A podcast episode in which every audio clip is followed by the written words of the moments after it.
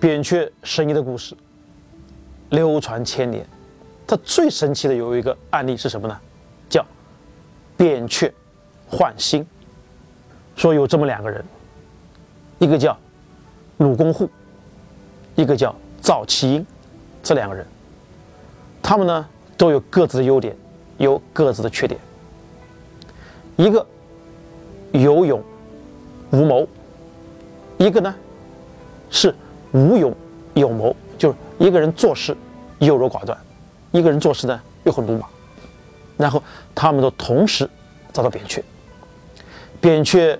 给他们诊断以后，就告诉他，你们两个需要把心脏换一换，这样你们就完美了。这两个人呢也欣然同意。所以说，扁鹊就给他们服了相当于麻醉药的这么一个汤药，这两个人就躺了三天，就昏死过去了。扁鹊很从容的把他们的心脏给拿出来，互相换了一下。这两个人醒后就跟常人一样，而且都变得更加完美了。故事看似结束了，但是后面的结局是出乎大家的意料的。换了心以后，两个人并不是各自去自己的家，而是各自去了对方的家。说起来，你有点不可思议。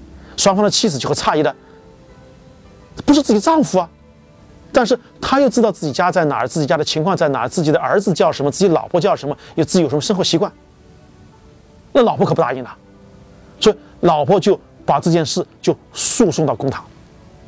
这两个人觉得很冤枉啊，说我就是我啊，我还是原来的我呀，最后叫扁鹊回来来澄清事实。扁鹊说他们还是原来的他们。只是把心脏换了而已。大家终于知道了，原来心脏是带有记忆的。所以中医经常讲，心为五脏六腑之大主，神明出也。就是心脏它是有意识的，它是有记忆的，它是带记忆功能的。确实是这样子吗？我们在一九六七年的时候，心脏移植的技术。开始了，随后有很多的心脏移植的病例陆陆续续的出来了，但在很多的案例当中呢，有些故事是不能够让我们去理解的，也让我们匪夷所思的。那我们就说两个小小的案例吧。一九九六年，这个葛汉他做了心脏移植，他做心脏移植的这个。他的这个供体呢，他这个人呢，叫什么呢？叫卡托，他是自杀身亡的。当葛汉用了这卡托的心脏以后呢，好像是也变了一个人。最神奇是什么呢？他居然跟卡托的这个遗孀，就卡托的老婆去谈恋爱了，然后两个人又结婚了，这样生活了十二年。